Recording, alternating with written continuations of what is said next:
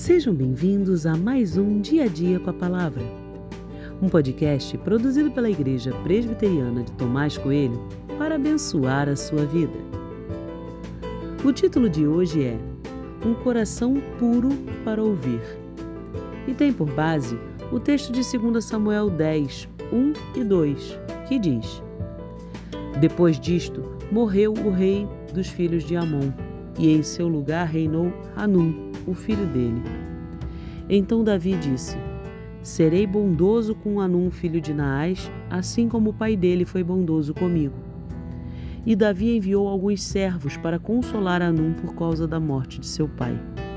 E os servos de Davi chegaram à terra dos filhos de Amon. O texto bíblico destacado deixa clara a intenção de Davi, consolar uma família enlutada e demonstrar o carinho necessário num momento tão difícil. Mas os versículos posteriores mostram que não foi assim que eles entenderam a mensagem de Davi.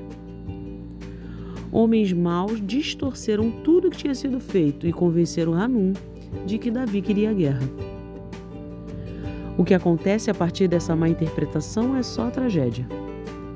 Os Amonitas contratam sírios para a formação de um exército para lutar contra Davi, mas o exército de Israel derrota todas as investidas. Mais de 40 mil homens são mortos em batalha por conta dessa interpretação perversa. Valeu a pena pagar um preço tão alto? Claro que não. Toda essa história me fez pensar como eu sou mal interpretado às vezes.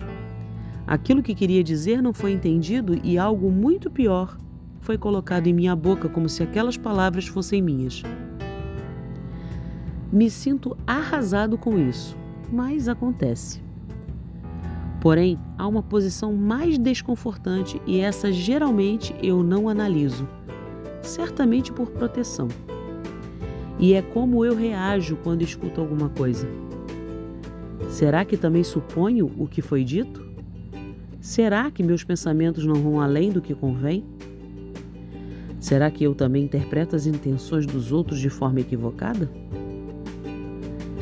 Peço a Deus um coração puro para ouvir sem julgamentos e sabedoria de que, mesmo quando intenções ruins forem percebidas na fala do outro, a minha atitude seja orientada por Deus e, sobretudo, pacífica.